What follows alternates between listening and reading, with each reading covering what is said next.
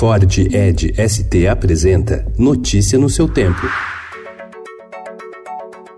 Olá, sejam todos muito bem-vindos. Hoje é sexta-feira, dia 14 de junho de 2019. Eu sou o Cadu Cortez, ao meu lado, Alessandra Romano. E estes são os principais destaques do jornal o Estado de São Paulo. Se quiserem publicar tudo, publiquem. Não tem problema. O ministro da Justiça Sérgio Moro disse a Fausto Macedo e Ricardo Brant com exclusividade que não vai se afastar do cargo e que o vazamento de conversas entre ele e os procuradores da Lava Jato é um ataque às instituições. O ex-juiz afirmou que não há risco de anulação do processo que levou Lula à prisão e desafiou o site a divulgar todo o material.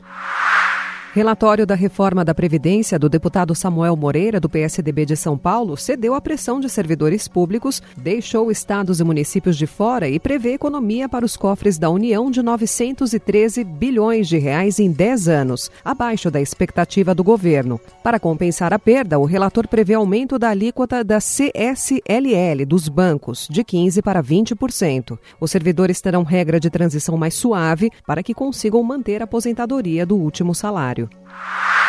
O presidente Jair Bolsonaro demitiu o ministro-chefe da Secretaria de Governo, general Carlos Alberto dos Santos Cruz, e nomeou para o cargo o general de Exército Luiz Eduardo Ramos Batista Pereira, comandante militar do Sudeste. Primeiro militar a deixar o ministério de Bolsonaro, Santos Cruz foi alvo de ataques do escritor Olavo de Carvalho e do vereador Carlos Bolsonaro do PSC do Rio de Janeiro.